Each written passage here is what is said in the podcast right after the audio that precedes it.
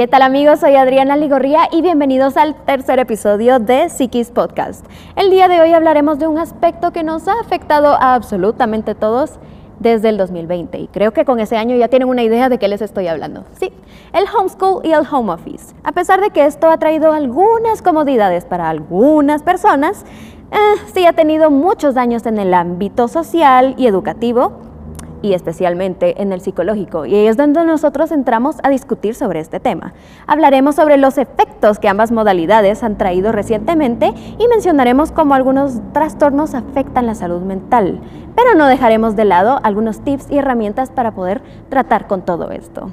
Para apoyarnos a discutir este tema tan importante y desarrollarlo, tenemos a la psicóloga Paulina Madrid y a la psicopedagoga María Hortarte. Quédate con nosotros.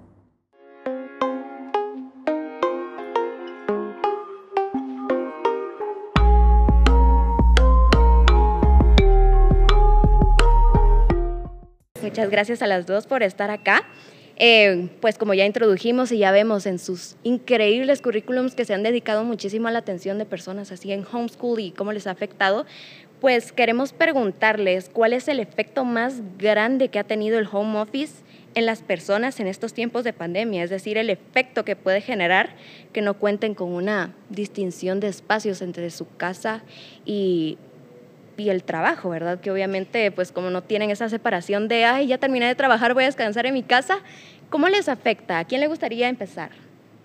A mí me, me gustaría empezar, pues hablando primero que este tema del homeschool, del home office, es, es bastante complejo y es toda una modalidad, un cambio de vida al cual nos hemos tenido que adaptar. Em, en primer lugar, creo que es importante reconocer que nosotros pues generalmente no contábamos con, la, con los hábitos, con la organización, con los recursos para poder llevar a cabo un teletrabajo, ¿verdad? Eh, probablemente antes de la pandemia mucha gente que, que hacía teletrabajo lo disfrutaba, ¿verdad? Ahora que estamos obligados, y eso es lo, lo, importante, creo que el home office y el homeschool ha tenido impacto, puede tener impactos negativos en la salud mental, en un contexto de pandemia, ¿verdad? Porque tal vez antes, antes era como, ala, qué, qué bueno, qué dichoso que tú haces teletrabajo, te evitas el tráfico, no tienes que ir a ver tus jefes o no, no tienes que estar en el trabajo. Entonces eso es algo eh, importante, ¿verdad? Que está, se ha vuelto así en el contexto de la pandemia. Entonces hay que tomar en cuenta que obviamente si estamos en un contexto de pandemia tenemos... Eh, sentimientos de miedo, frustración, ¿verdad? Todo, todo el, no, no solo es, bueno, estoy trabajando desde casa, sino que aparte hay una amenaza allá afuera y yo me siento con miedo, me siento alejado de, de, todo el mundo. Y, y, ha sido importante eh, platicar sobre esto porque definitivamente eh, pensando, ¿verdad? En la, en la ley de evolución de Darwin, ¿verdad? Uno, el que no se adapta muere, ¿verdad? Entonces, como cualquier cambio, uno se tiene que adaptar, pero está la cuestión de que no todos se adaptan de manera positiva, ¿verdad? De manera adaptativa, valga la redundancia. Entonces, es ahí donde empezamos a ver todas esas repercusiones eh, emocionales, eh, tanto en niños como en gente, en gente adulta trabajadora, ¿verdad? Porque muchos han sido obligados a esta modalidad. Entonces, es ahí donde nos empieza a impactar eh, negativamente, no en todos los casos, ¿verdad? Hay gente que lo disfruta, no me hago tráfico, no, eh, todo esto, pero, pero sí no es, no es de, todos, de todos los casos. Entonces, eso creo que es importante, ¿verdad? Mencionarlo para, para iniciar. Y de hecho provoca muchísimos problemas porque incluso no solo es eso de la desesperación de estar adentro y así, sino hay gente que no tiene las comodidades necesarias. Por ejemplo, hay quienes no tenían un estudio en su casa para poder trabajar y ahora tienen una mesita o trabajan en el comedor o algo así. Y también los niños eh, tal vez una familia de cinco hijos y tienen poco internet y se tienen que conectar todos. Eso también afecta mucho. En tu caso, ¿te gustaría aportar algo a este tema? Sí, yo digo que la mayor dificultad con el homeschool y con el home office es el cambio de rol. Es súper difícil para un papá que, que salía a trabajar, pues estoy en mi rol de trabajador, de emprendedor, y regresar a casa y bueno, ahorita mi rol es de ser padre igual con la madre, igual con los hijos, con los adolescentes. Y ahora los roles todos se centran en mi casa. Entonces estoy en mi estudio y, tengo que trabajar y luego tengo que salir y atender a los niños y darles de comer mientras regreso, atiendo una llamada. Entonces como que los roles se van mezclando y esto va siendo pues un poco difícil también las relaciones eh, de familia. ¿Sí? Entonces comienzan los roces, comienza eh, pues mi mamá que me está diciendo que tengo que estar conectado en la clase, pero a la vez tiene que estar atendiendo una llamada, entonces no me puede ver. Entonces, eh, pues se vuelve una dinámica familiar complicada.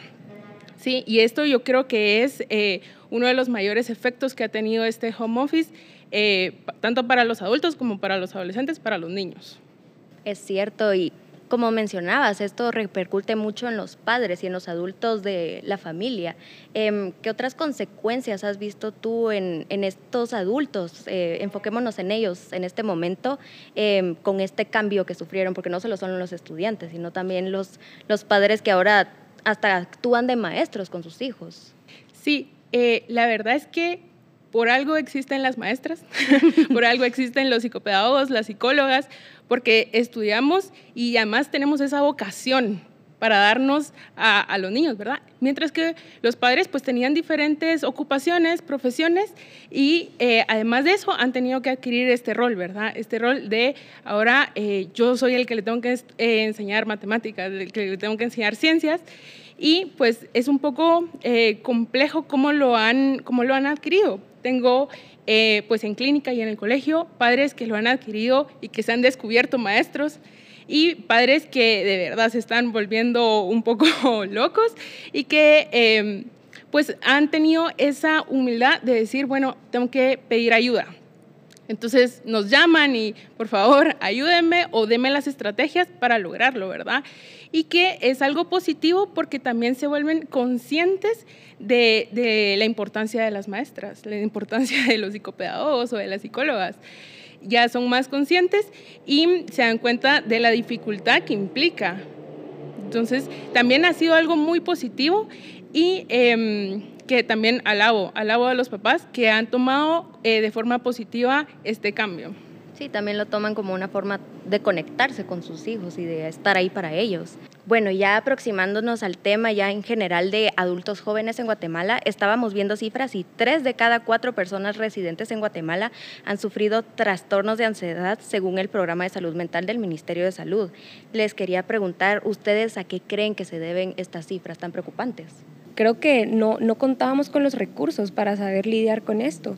Entonces, eh, eso también implica que trastornos tan comunes como la ansiedad y la depresión aumenten. Eh, regresando un poco al tema que había mencionado de, la evolución y, de, los humanos, es importante reconocer que somos seres sociales, seres sociales y necesitamos ese, ese contacto y estamos obligados a ser aislados, ¿verdad? Entonces, em, el aislamiento social tiene impactos eh, de, dos maneras, ¿verdad? Uno, como me falta ese contacto, estoy estresado de estar en mi casa, no puedo lidiar con esto. Y, el otro también una ansiedad social que viene de no quiero salir, quiero encerrarme, tengo miedo todo el tiempo. Eh, entonces, todas estas cosas definitivamente impactan en tu salud emocional y van a impactar en tu trabajo, ¿verdad? El que se vuelva tal vez tedioso, eh, conectarte de 7 a 5 eh, y, lograr, como hablabas antes, redistribuir toda tu casa, tu ambiente, eh, que tal vez todo el mundo se pelea por el Internet, cómo son las dinámicas familiares también dentro de tu, dentro de tu hogar. Todas esas son aspectos que, van, que van influyendo, ¿verdad? Y hablando del adulto, creo que también es importante este tema que yo decía de, las dinámicas familiares, ¿verdad? Tal vez es muy distinto que yo trabaje en mi oficina y bueno, llego a mi casa a descansar, pero si ahora mi casa y, mi familia y mi trabajo están en el mismo lugar, entonces, eh, y digamos, si yo tengo una dinámica disfuncional en casa, ese estrés de mi hogar se está, estoy más expuesta a ese a ese estrés todo el tiempo. Entonces, eh, eso siento yo que también es algo muy importante, como reevaluar estas, estas dinámicas, ¿verdad? Y, tal vez reconocer, bueno, eh, necesito ayuda, ¿verdad? Como, como decía María, se vuelve más importante la necesidad de, una psicóloga, de, un profesional que, que me pueda ayudar en estos aspectos. Entonces, en realidad, no es solo como, por eso te decía, es mucho más de más allá del home office, ¿verdad? De cómo yo trabajo en mi casa, sino que también todas las dinámicas que están en nuestro alrededor en ese tiempo. Es cierto, y así como hablan de dinámicas, pues también imagino que hay ejercicios que uno puede eh, tomar con respecto a esto para reducir esa ansiedad y el estrés provocados también por el alto tiempo en pantalla y todo lo que esto implica. ¿Qué tipo de ejercicios recomendarían? En tu caso, María. Yo diría que, mm, pues, uno, establecer horarios, ¿sí? Porque es muy fácil pasar de, la pantalla en la que me conecto a clases en la universidad o al trabajo y pasar después a Netflix y después pasar a cama y después a la cocina y al baño. Entonces, establecer más dinámicas, por ejemplo, salir a hacer un deporte, eh, conectarme con mis amigos, aunque sea por llamada, no por Zoom, sino para ir cambiando y eh, pues buscar otros hobbies, buscar la lectura, buscar, eh, pues, no sé, me gusta investigar sobre algún tema, me gusta reunirme con mis amigos para investigar sobre un tema y para discutirlo. Entonces, todas esas eh, otras actividades nos van distrayendo y van reduciendo esa, esa ansiedad. Y sobre todo, yo me centraría sobre todo en el deporte. ¿Por qué? Porque la persona es eh, tridimensional. Tenemos la psiqui, tenemos lo físico y tenemos lo social. Lo social ya han hablado de eso, pero lo físico hay que cuidarlo mucho. Hay que levantarnos cada cierto tiempo para hacer un stop y, parar de ver la pantalla y hacer payasitos o hacer sentadillas o, movernos, ¿sí? ¿Por qué? Porque nuestro cuerpo eh, siempre va a somatizar esa ansiedad. Siempre nos va a dar o gastritis, nos va a dar dolor de cabeza, entonces es importante eh, escuchar a nuestro cuerpo para saber qué necesita en cada momento. Y algo importantísimo, el deporte. Muy bien, gracias por esas recomendaciones. Em, no sé si tú quieres aportar algo, Paulina. Sí, sí, definitivamente. Eh, concuerdo con María que lo más importante es establecer una rutina, ¿verdad? Eh, al, al estar en mi casa y al mismo tiempo trabajando, es muy tentador que estas dos cosas se, fusionen, ¿verdad? Y es importante mantener esos límites. Entonces, por ejemplo, también algo importante es el espacio donde voy a trabajar. Primero, asegurarme que sea un espacio bonito, un espacio agradable, un espacio donde yo pueda concentrarme, donde yo funcione. Eh, y en los momentos, ¿verdad? Como también decía María, tener estos como descansos.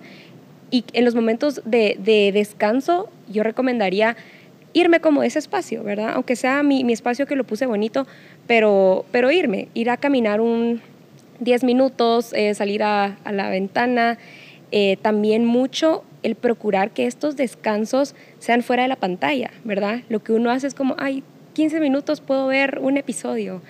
O, o veo un poquito de YouTube o, o, lo que sea, pero nuestro cerebro no descansa, no descansa si también mis, mis recesos son, son en la pantalla, ¿verdad? Y esto va muy, muy ligado también eh, con, el, con el tema de los niños, que más adelante lo podemos hablar, de hacer estos como brain breaks, ¿verdad? Mi, mi cerebro necesita un descanso y, y el ejercicio, el hacer 20 eh, payasitos y aumentar mi ritmo cardíaco, libera muchas eh, hormonas y, y todo esto que también me van a ayudar a, poder concentrarme mejor, a lidiar con todo esto mejor, a lidiar con el estrés. Creo que la rutina, eh, ¿verdad? También, como decía, el, ejercicio, pero también evaluar temas de mi alimentación, temas del sueño. ¿Qué pasa si yo em, estoy comiendo muchísima comida procesada? Eso afecta en mi estado de ánimo, ¿verdad? Si no tengo incluso esos hábitos dentro de mi rutina.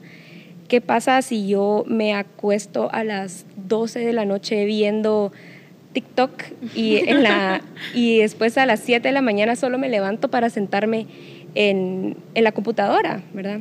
Y me siento en pijama y me siento en pants, ¿verdad? Entonces, no, es importante eh, el tomar que, bueno, si estoy trabajando lo voy a hacer serio también, ¿verdad? Me voy a como parte de mi rutina, me levanto, me baño, me cambio, me pongo mi uniforme, ¿verdad? Si son niños, eh, pero, pero me doy un sentido de que, de que estoy trabajando, ¿verdad? Eso definitivamente es importante. Em, otro tema que, que va ligado un poco al tema del sueño, creo que también es el tema de los límites, ¿verdad? Que es súper importante.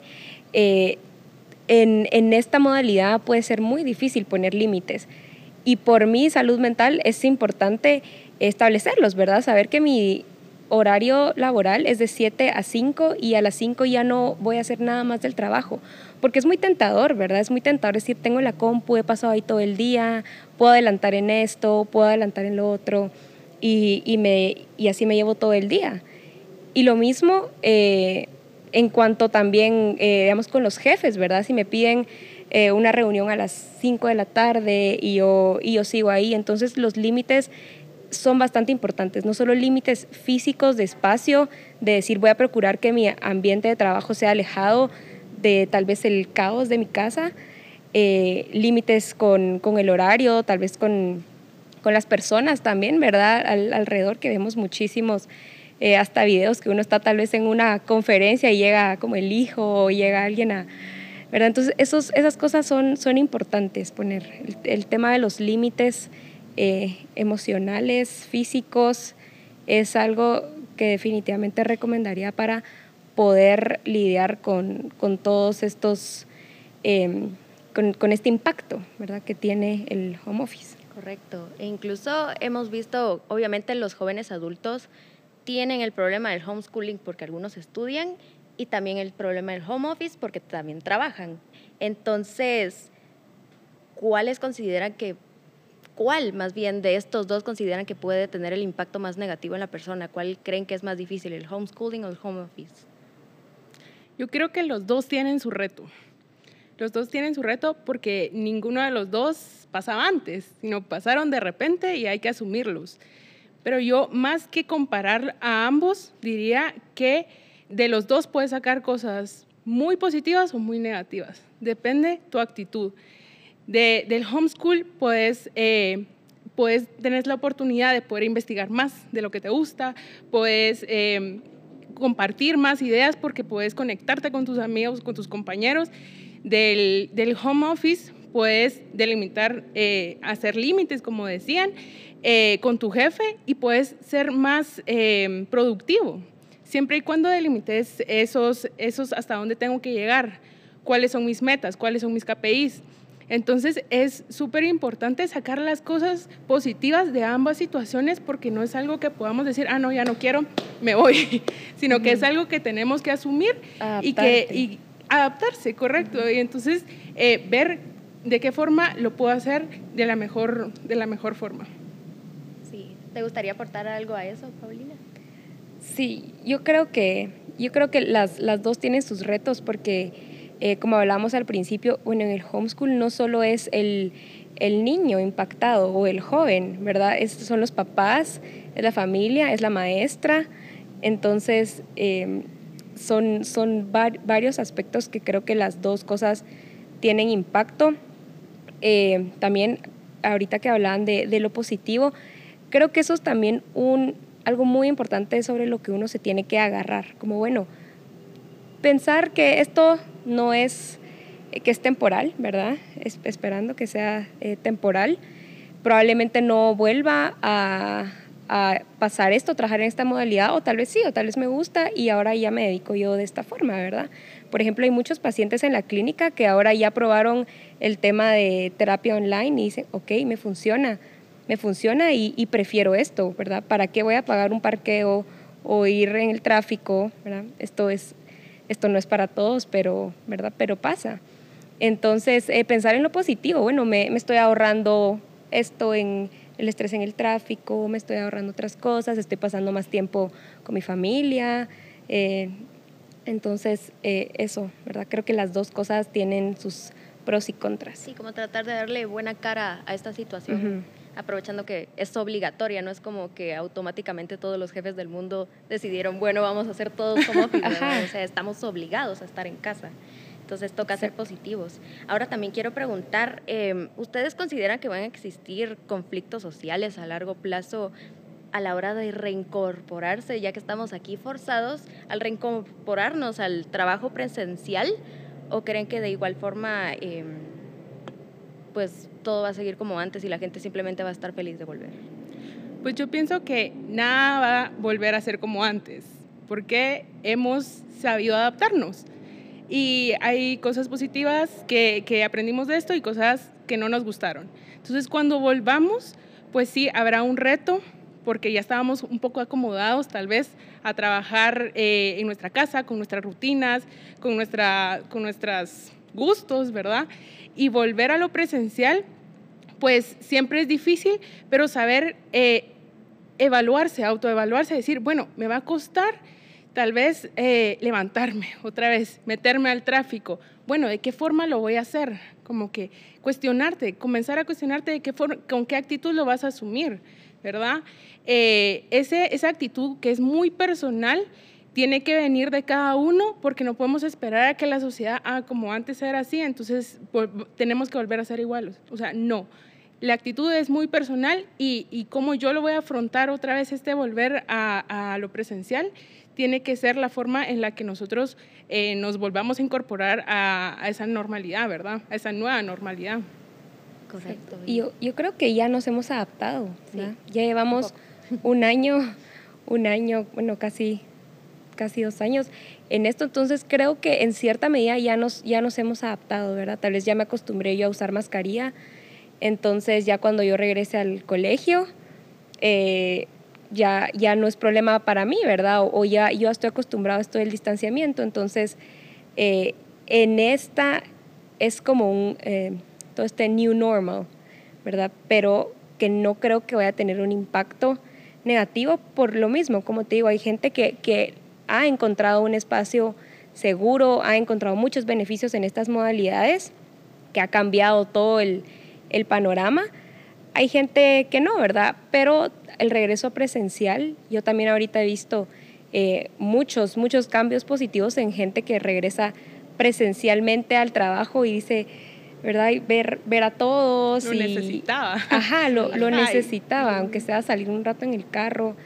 Entonces, sí, no, no creo que el impacto sea, sea negativo, sino que va a ser como personal, ¿verdad? Como tú, tú lo vas a tomar, justo como decía María. Y precisamente como uno va a estar teniendo ese tipo de experiencias, pues puede buscar ayuda psicológica, eso siempre está abierto, ¿verdad? Si, si te está afectando más de lo normal, porque hay personas que se adaptan muy fáciles al cambio. Por ejemplo, mi hermana acaba de regresar a la universidad presencial y está de lo más feliz, porque ella empezó, empezó en, la universidad en plena pandemia y esa fue su primera experiencia y obviamente le encantó ver a sus nuevos amigos y todo, ¿verdad? Pero hay personas que no les va a pasar eso y por eso están estos espacios, eh, los psicólogos están disponibles y que no nos de miedo buscar ayuda, porque puede que unas personas estén bien, pero si yo no estoy bien, está bien, como ustedes habían dicho, está bien no estar bien. Em, ahora también quiero preguntar, esto, esto, este tipo de cambios también va a afectar a los papás de cierta manera. ¿Cómo creen que los va a afectar? ¿A quién le gustaría responder esta? ¿A los papás en qué forma? ¿El em, regresar presencial? Regresar presencial y también obviamente ya no van a tener ese acompañamiento que tenían con los hijos. Eh, como qué consecuencias en general verían de este cambio? Pues regresar presencialmente yo siento que a los padres les va a dar como ese respiro. Pero también siento yo que va a ser algo positivo porque ya aprendieron a trabajar en equipo con el colegio. Yo siento que eso ha sido una de las cosas más positivas de, de esto de la pandemia porque ahora hay mucho más comunicación de de maestra a, papá, a alumno y viceversa. Entonces, eh, va a ser algo muy positivo porque ya están más conscientes de las dificultades y de las fortalezas de sus hijos.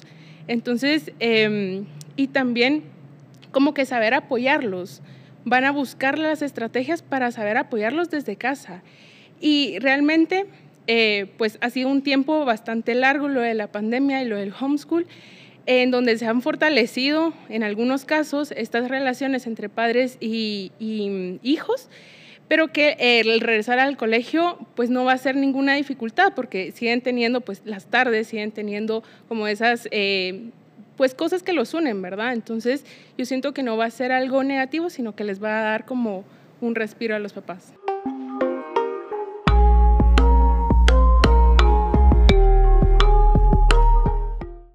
Y vamos con la recapitulación de este último episodio. Discutimos la situación en la que nos encontramos muchos de nosotros, el homeschool y el home office, y cómo esto ha venido a afectar nuestras vidas y ese cambio de rol que han tenido los padres de familia con toda esta situación. Por último, nuestras queridísimas invitadas de hoy nos dieron unos buenos tips y herramientas para poder romper ese círculo vicioso y salir de la rutina. Aprovecho este momento para agradecerles a todos ustedes su apoyo y estarnos escuchando siempre por Spotify y por YouTube. Saben que siempre estamos agradecidos con ustedes porque Siempre que nos escuchan, nosotros podemos continuar haciendo muchos más episodios y aprendiendo sobre este tema tan importante que es la salud mental. No olviden que nos pueden encontrar en nuestras redes sociales como Psiquis Podcast y también recuerden comentarnos qué temas les gustaría que discutiéramos en las próximas semanas porque los estamos leyendo todo el tiempo. No olviden que tenemos nuevo episodio cada semana, así que nos vemos la próxima semana. Adiós.